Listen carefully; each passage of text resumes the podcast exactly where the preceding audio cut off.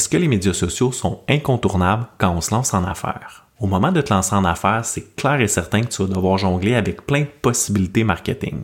Il y en a beaucoup plus que tu penses et tu vas t'en rendre compte assez rapidement. Allant des événements de la chambre de commerce au public postage en passant par les foires commerciales, il y a vraiment tout plein de possibilités dans le domaine du marketing et de la vente principalement au moment du démarrage d'entreprise, ça va être hyper important de faire des choix judicieux en termes de marketing. D'abord parce que ton budget est limité, donc ça va être important de choisir les bonnes initiatives qui vont avoir un bon retour sur investissement, mais aussi parce que le canal marketing que tu vas choisir va déterminer le type de clientèle que tu vas te bâtir avec ton entreprise. Donc une question à te poser, c'est quelle est la place des médias sociaux dans tout ça? À quel point l'entrepreneur en démarrage devrait y consacrer du temps, de l'énergie et de l'argent. Selon une étude récente qui a été conduite par Hootsuite, de façon générale à travers la population, c'est une personne sur deux qui utilise les médias sociaux pour magasiner, pour aller cueillir des informations sur les produits et services, pour acheter. Honnêtement, se poser la question à savoir si les médias sociaux sont incontournables dans une stratégie marketing, mais ça équivaut à peu près à se demander si le téléphone, l'internet et la voiture sont utiles dans notre société. Donc oui, absolument, les médias sociaux sont incontournables quand tu te lances en affaires. Il faut savoir que c'est un peu plus du tiers des dépenses marketing web des entreprises qui s'en va directement dans les médias sociaux. Et là, on parle principalement de l'argent dépensé pour les publicités, donc ça inclut pas tout le temps investi pour créer quelque chose au niveau organique. C'est donc dire à quel point les médias sociaux sont rendus un canal normal de communication.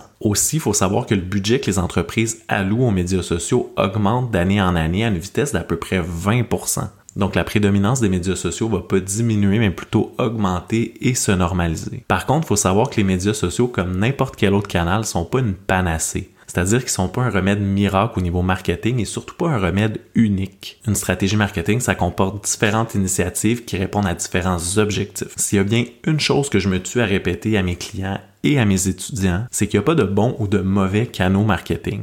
Par contre, il y en a qui sont effectivement mieux adaptés pour ton projet versus d'autres.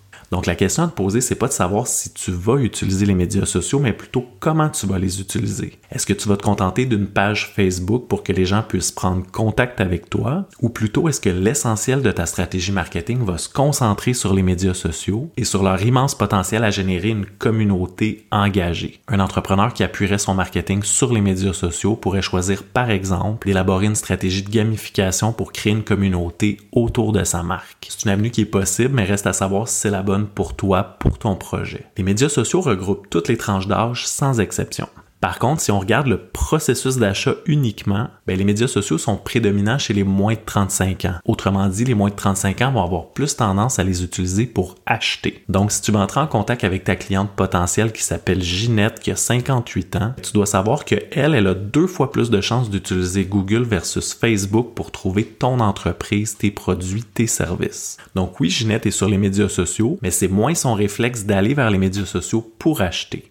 Par contre, si ton client potentiel, c'est Maxime, 26 ans, ben lui, il a plus de chances qu'il utilise les médias sociaux que les moteurs de recherche pour trouver tes produits ou tes services. Dans tous les cas, que ton client soit Maxime ou Ginette ou encore Maxime et Ginette, ben oui, ça te prend une présence sur les médias sociaux. Par contre, entre le fait de seulement mettre en place une page Facebook pour que Ginette puisse te trouver ou faire une stratégie de contenu qui va être diffusée sur Instagram pour que Maxime puisse développer un lien avec ta marque, ben il y a un océan en termes de moyens, d'énergie et d'argent. Pour bien te situer dans tout ça, la première étape, c'est de faire ton plan marketing, mais surtout ton persona marketing. C'est-à-dire bien identifier ton client, le rendre vivant, développer une empathie pour lui ou elle et surtout comprendre son processus d'achat comment ça se passe quand ils cherchent des produits ou des services et surtout comment ça se passe quand ils cherchent des produits ou des services semblables aux tiens. Ensuite, ça va être beaucoup plus facile de situer les médias sociaux par rapport à tout ça. Pour en apprendre plus sur l'entrepreneuriat, abonne-toi à Monsieur Entrepreneuriat.